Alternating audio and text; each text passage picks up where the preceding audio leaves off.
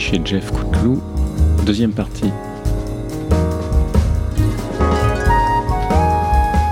On est, vraiment dans des, euh, sur des terres qui sont assez particulières. En fait, on est des terres du sud, mais avec des argiles qui sont assez forts. Et en fait, euh, avec ces argiles qui sont assez forts, on a une croûte qui se forme en surface et qui ne permet pas à l'eau de s'évaporer. À la base, c'est euh, de partir du principe du cycle de vie de l'eau, en fait.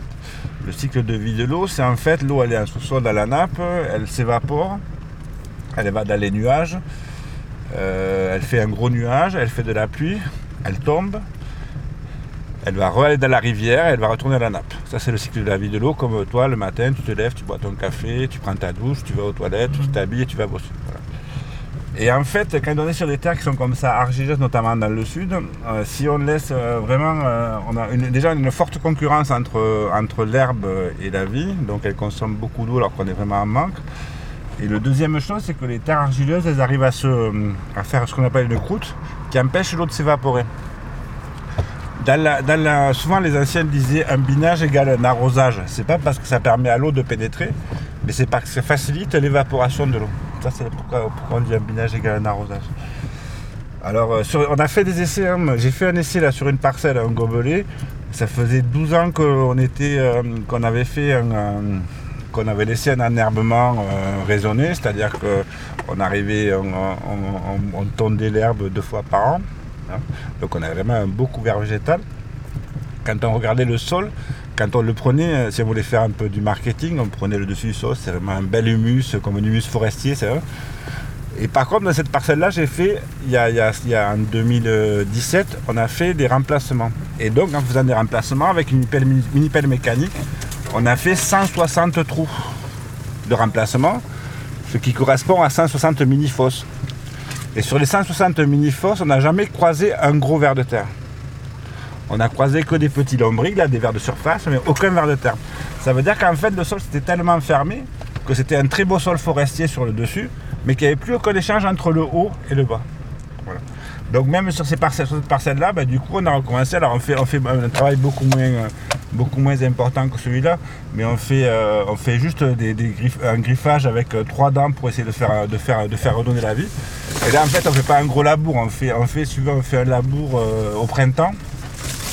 On passe toute la parcelle à la pioche. Et après, on refait en fonction des années deux ou trois griffages. Alors, c'est pas des gros labours, c'est juste couper le sol, c'est-à-dire couper la croûte pour essayer justement de, permettre à l'eau de s'évaporer. Après, je veux dire, il ne faut pas, faut pas partir, de, partir du principe qu'il y a une, règle qui est, la, bonne et qu'il faut l'utiliser. Je pense que c'est chaque vigneron qui doit la faire par rapport à son inspiration, et par rapport à ses observations, et par rapport à comment il ressent la chose.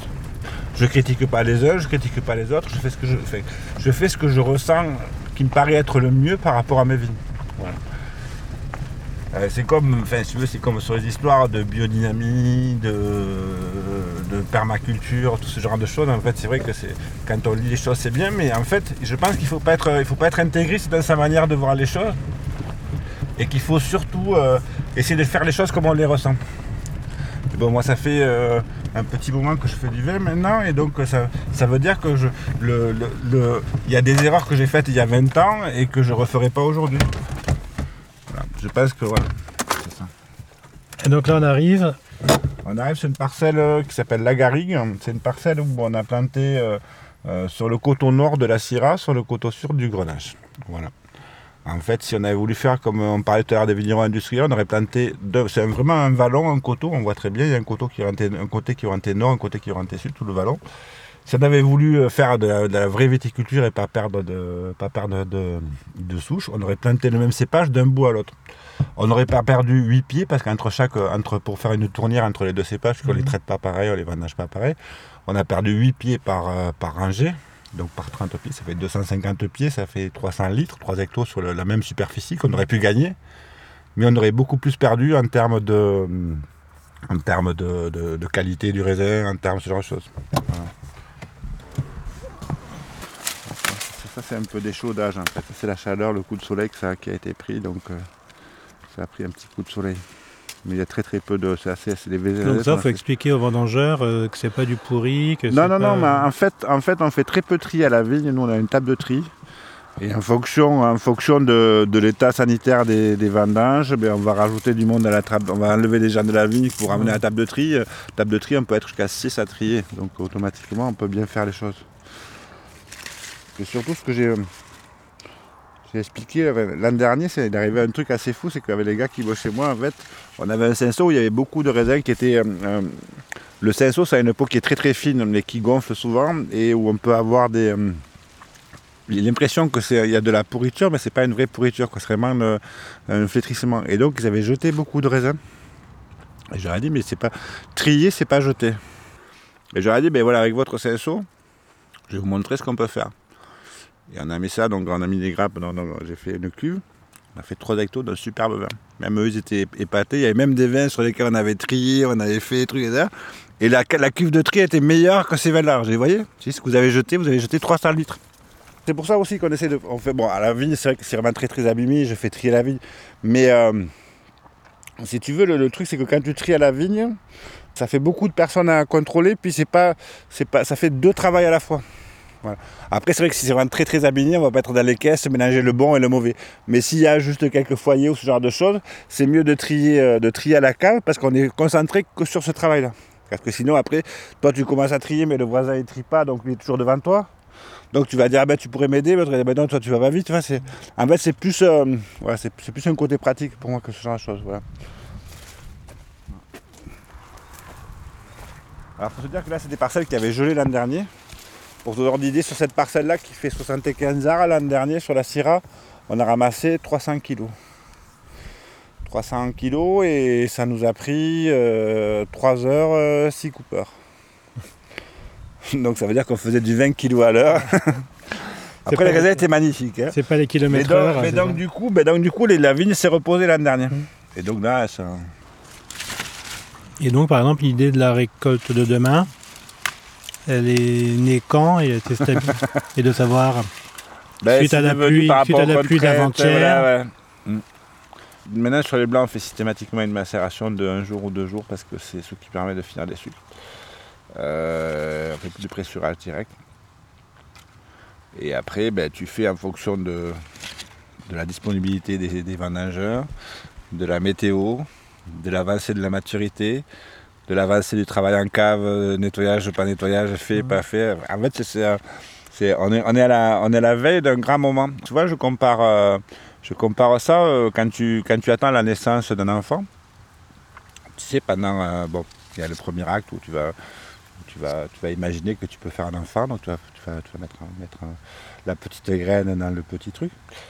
Euh, après, il y a toute la phase de, la grossesse où tu commences à imaginer euh, ta vie à deux, ta vie à trois, euh, tout ce genre de choses. Puis à partir du cinquième, sixième mois, tu commences à imaginer la chambre du bébé, tu vas commencer à, la préparer, etc. À partir du huitième mois, faut que la chambre soit prête parce que là, toi, toi. Et puis après arrive le jour J et c'est le jour du, grand commencement. Et bien nous là, on vient de passer. euh, alors nous pour la cave, c'est beaucoup plus. Enfin bon, il y a tout- toute cette phase là donc on a parlé, dont on a parlé tout à l'heure.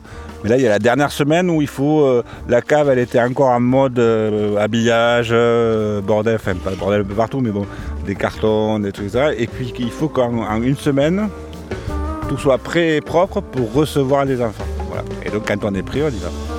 Et là, on est prêt.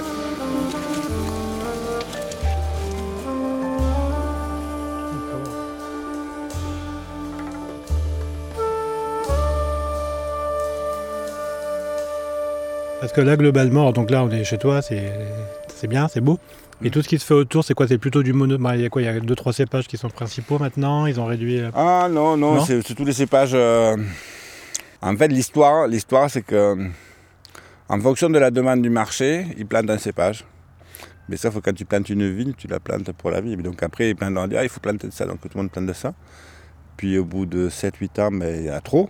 Donc du coup, le cours s'effondre, mais ils replantent un autre cépage. Alors le gros truc à la mode aujourd'hui, c'est les variétés résistantes, les cépages résistants. Sinon, il y a des... Il y a une époque, c'était chardonnay, pinot noir. Mais pinot noir et chardonnay, chez nous, c'est vendangé le 15 août. Tu fais des prématurés chaque année. Enfin, je veux dire, c'est pas le. C'est pas. euh, euh, tu vendanges en 15 août et il fait euh, 40 degrés. Tu vois, c'est pas. Puis c'est pas adapté à ici, quoi. C'est vraiment le truc. Après, euh, c'est. Voilà, maintenant, ouais. Après, là, maintenant, ils plantent beaucoup de cinceau parce qu'ils sont aperçus que ça produisait beaucoup. Et que pour faire du rosé, ça faisait des rosés, tu sais, rosés piscine, là, euh, tu sais, les rosés euh, pas sans couleur, Ouais. sans saveur, sans, euh, juste bien, bien acidifié avec du tartrique, avec les, avec les beaux arômes amyliques que tu as eu, avec les levures que tu as mises et la vinification au froid. Et donc voilà, c'est facile en fait. Ah. Ouais. Je voulais voir si les pas bons. Ouais, tu vois. Donc tu cherches le verre, c'est ça Il y est. Le foyer là Ah, il y en a un. Il y est. Tu vois ça Mhm. Tu vois ce petit foyer là Et ça marche comment? Ça marche par pied Ça marche par euh, rang? Alors nous on a, on a mis, on a mis des, hum, des euh, tricolines en fait, c'est des euh, prédateurs naturels. On a mis, on a mis, on a mis deux, en deux fois, qui est censé manger le, réduire la population. Le, le, le cryptolablet, enfin cryptobablet, je sais pas comment il s'appelle ce truc-là. En fait, c'est un, un, un ver qui à la base est sur le- les agrumes. Et euh, il, a été, il, est arri- il a été introduit de manière accidentelle. hein, et euh, là, depuis, il s'est aperçu qu'il pouvait être bien sur la vigne. Et là, ça fait 2, 3 ans ou 4 ans que les, populations sont. Alors l'an dernier, on il y a deux ans, on avait perdu le mourvèdre qui est en dessous, Mhm. qui est juste là. En fait, moi, je suis quoi En fait, tout le monde met, même leur système de, eux, ils mettent la confusion de confusion sexuelle. Moi, je suis tout à fait contre ce genre de truc parce que euh, c'est euh, mettre des phéromones en permanence dans une parcelle. Alors, c'est vrai que si tu travailles que dans ton tracteur et que tu fais pas quasiment pas de travail en pied, ça va. Mais je me vois mal à exposer mes salariés et moi-même à euh, euh, de perturbateurs endocriniens pendant euh, toute la journée, pendant 4 mois de l'année. Alors même si on te dit non, c'est pas vu, oui, mais en fait, c'est quand même un perturbateur endocrinien. Si dans 20 ans, on a tous les, tous les gamins qui sortent avec euh, euh, trois seins, euh, quatre testicules ou pas de testicules. Voilà. Donc en fait, euh, après sur les insecticides en bio, c'est assez compliqué parce que c'est un peu Hiroshima. hein, C'est-à-dire qu'ils ne sont pas du tout sélectifs. Donc en fait, on tue le ver de la grappe et on tue tout le monde. Alors là, on essaye ça parce que ça, c'est ça, c'est un prédateur, donc c'est naturel. Voilà. Après, c'est. euh, On va voir si ça fonctionne bien. Ça me là parce que. L'histoire, c'est d'essayer de, de les ramasser le plus rapidement possible pour pas, pour pas arriver au stade de la piqûre acétique. Ce qui fait qu'après, la vinif. Après, euh, c'est pourri et puis acétique, ouais. tu rien faire. Là, si on les ramasse très très rapidement, si tu veux, on va. euh, Là, si tu veux, elles ont mangé le jus, elles ont pris le jus, donc ça va être concentré en acide et en sucre. Puisqu'il n'y a plus de jus, elles n'ont pas mangé tout le sucre, il y a un peu Mhm. dessus. hein. Mais on va pas avoir de pourriture. Après, d'ici 2-3 jours, si tu veux, si pour un peu. Bon, là, on a de la chance, ils annoncent du vent du nord. Mais par exemple, si c'est 2 ou 3 jours de vent marin, comme avec l'humidité, avec ce truc-là, ça te fait des, des trucs. Et après, c'est. euh, c'est même plus la peine de trier. Bon, ben voilà, ça nous change le programme de viandage. c'est la vie. S'il est là, ça veut dire qu'ils sont là aussi. Quoi. On va aller voir les syrahs en dessous parce que s'il y en a là, ça veut dire que. Parce que tu veux, ils étaient en bas. De en bas, ils sont passés là-bas. Donc là, cette année, j'ai mis la tricoline dans tous les endroits où il y a des raisins. Tout ce qui est planté, on a mis, on a eu vraiment le, prédateur euh, naturel.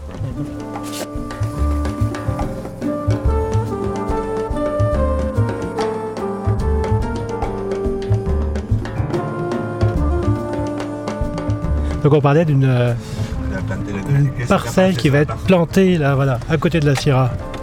Voilà, enfin ça c'est vraiment le, le l'anti. euh, tout ce que je vous dis depuis le début, je vais faire l'inverse de ce que je vous dis depuis le début.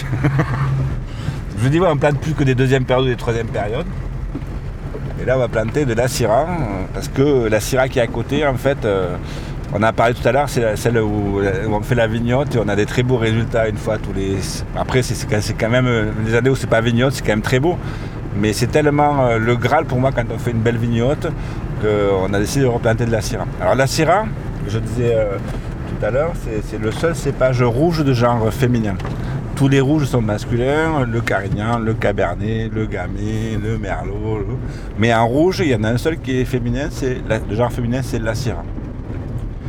C'est un peu bizarre parce que la Syrah, c'est euh, c'est un peu féminin, mais c'est un peu masculin aussi. C'est souvent euh, quand c'est jeune euh, ou quand c'est une phase transitoire, un peu sur des réductions, un peu sur des. Mais c'est vrai que le côté sur des Syrah qui ont un peu évolué, que 7-8 ans, en fait, la Syrah c'est ça, c'est quand c'est jeune, c'est plutôt sur le fruit un peu, un peu, un peu, un peu fin mais fruit et croquant, on va dire. Euh, après, il y a une phase qui est plus une phase qui est réductive en fait, euh, c'est-à-dire que ça se se referme, c'est un peu une phase un peu transitoire. On dit, mais l'adage dit que la réduction d'aujourd'hui fait le fruit de demain. C'est-à-dire quand on a une belle réduction, qu'on a un vin qui n'est pas une réduction de sal. Hein. On parlait tout à l'heure de, cépage réductif. Un cépage réductif, c'est un cépage qui naturellement a une réduction qui est euh, une phase transitoire de son vin, du vin, mais qui fait que ce vin va être capable d'évoluer. Parce qu'un vin qui a une réduction, euh, une réduction passagère, c'est tout à fait normal parce que surtout quand on vinifie en nature, ce qu'on fait, c'est d'essayer d'importer le moins d'air possible parce que ça fragilise notre vin puisqu'il n'est pas protégé avec un antioxydant. Le SO2 c'est un antioxydant. Et surtout, on essaie de le dépouiller le moins possible de tout ce qu'il a constitué pour vieillir. Si on regarde bien, euh, à chaque fois qu'on va faire un soutirage, on va le décanter, donc on va enlever des lits, des bourres, enfin des, dépôts. Si on, sur le filtre, on va encore plus en enlever. Ce sont tout un tas d'éléments qui vont faire que le vin va être prêt à être bu euh, beaucoup plus rapidement et sans aucun défaut, mais qui d'autre côté va être incapable de vieillir beaucoup plus, va, va, être moins, à même de vieillir parce qu'on l'aura dépouillé de tout un tas d'éléments euh, qu'il avait créé lui-même pour pouvoir vieillir. Dans les dépôts, il n'y a, pas que, a pas que de la merde, entre guillemets, il y a aussi euh, des tanins, il y a aussi des bourbes, il y a aussi des éléments qui vont faire qu'il va être beaucoup plus armé pour passer le temps. Et donc pour terminer sur la Syrah, la dernière phase de la Syrah qui est pour moi la plus belle, c'est sur des Syrahs de, qui une dizaine, douzaine d'années, où à, la, réduction qu'on a eue au, bout de 2-3 ans, on sont arrivés des odeurs de poudrée, euh, style rose fané, pivoine, ce genre de choses.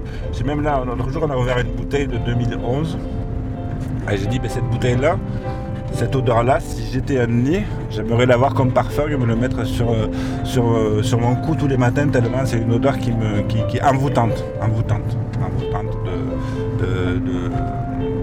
d'odeur et, de, et de bonheur. Voilà.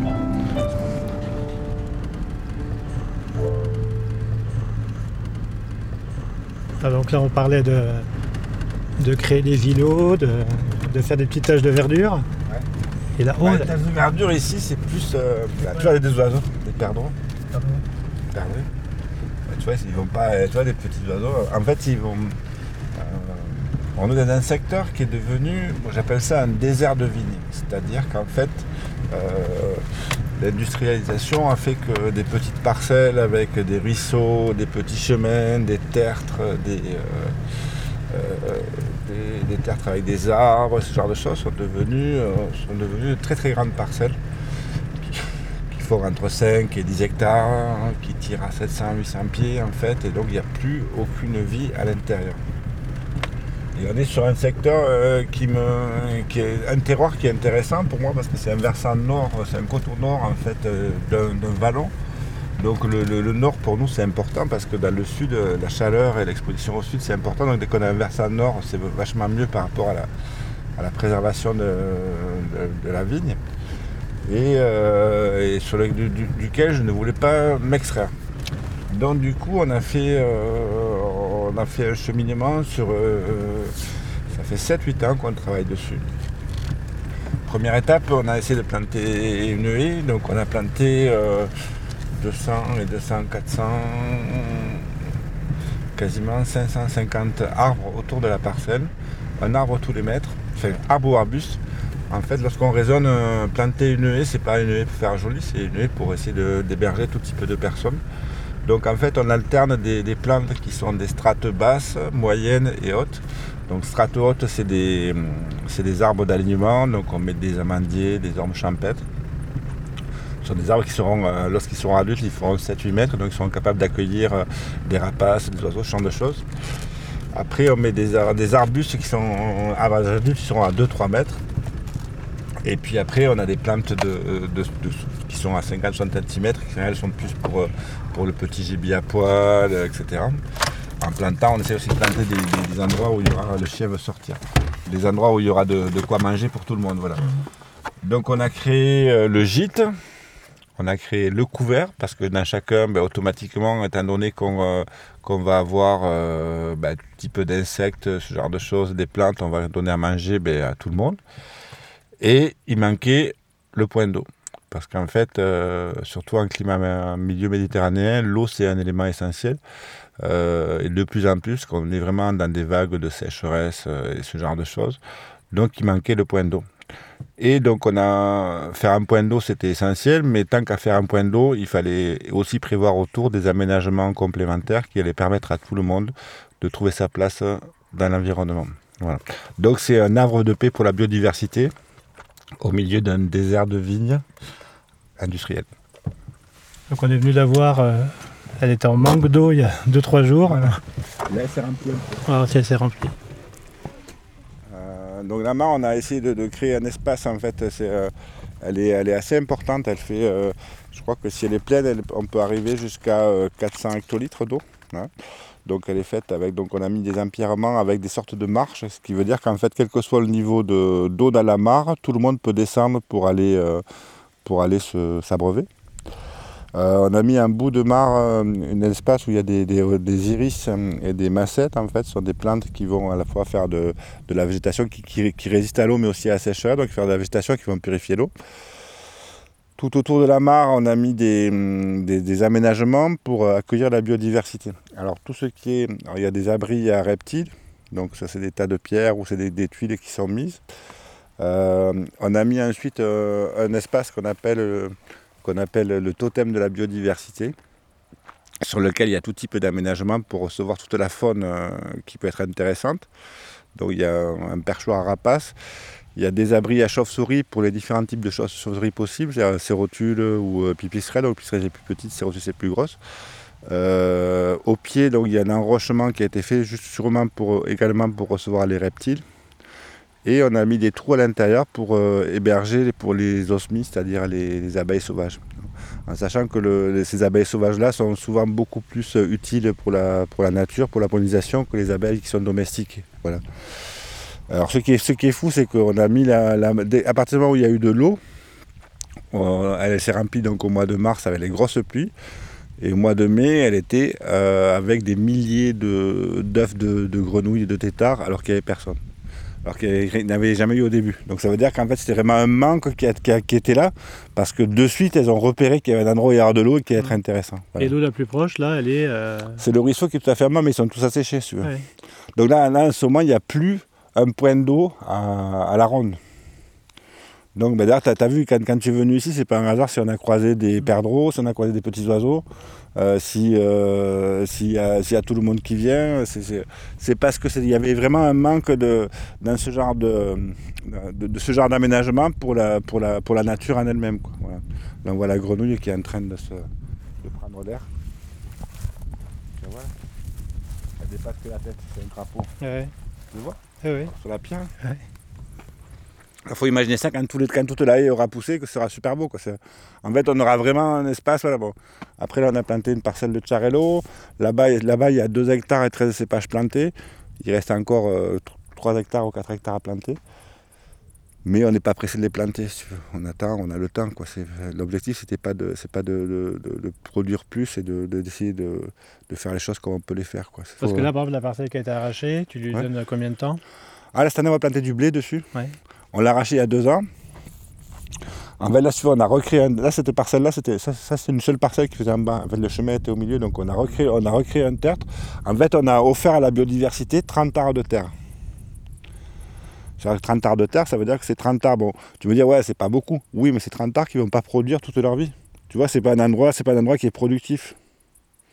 Tu vois, c'est pas un endroit qui va, c'est pas un endroit où on va gagner des sous. On va juste les offrir et, et peut-être oui, on va gagner des sous à terme parce que ben, si on recrée un équilibre, on aura moins de traitements à faire, on aura moins de, moins de ravageurs, on aura, on aura des beaux équilibres. Puis un point d'eau, c'est essentiel. L'eau, c'est la vie. L'eau, c'est la vie, quoi. C'est pas, euh, c'est ça la vie, c'est l'eau. hein. On l'a bien vu cette Ouais. année. hein. Et donc après, ben, tout autour, on a planté des, arbres fruitiers. Alors toujours pareil, on parlait tout à l'heure du plaisir d'aller ramasser un fruit, ce genre de choses. Mais dès qu'on part d'un fruitier, c'est aussi un, arbre sur lequel il va y avoir du pollen. Donc automatiquement, ben, ce dont- parlaient les abeilles, ce genre de choses, ben, vont avoir euh, envie de venir et ce genre de choses. En fait, c'est toujours... euh, euh, c'est... c'est un travail de chaque instant. Alors, c'est, euh, des fois, on a l'impression qu'on va, qu'on va jamais y arriver.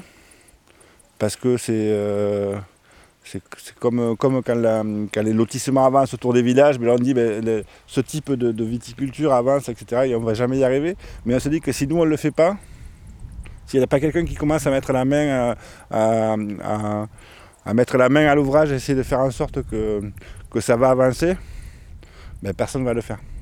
Donc euh, presque, on est presque chez euh, euh, Astérix et Obélix, avec autour, tout autour une haie qui a été brûlée deux fois, qu'on a replantée, qu'on a encore remplacée.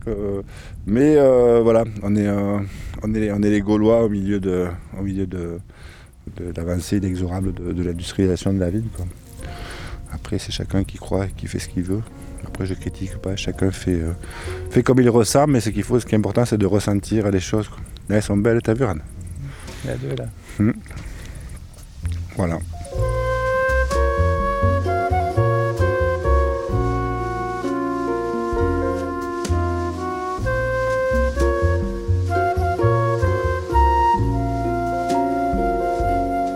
Tour de vigne chez Jeff Couteloup, un podcast Radio Vino. Cette rencontre a eu lieu le 18 août 2022 à Pumisson, assis dans une jeep et marchant dans les vignes, Icar sur la banquette arrière ou la tête à la fenêtre.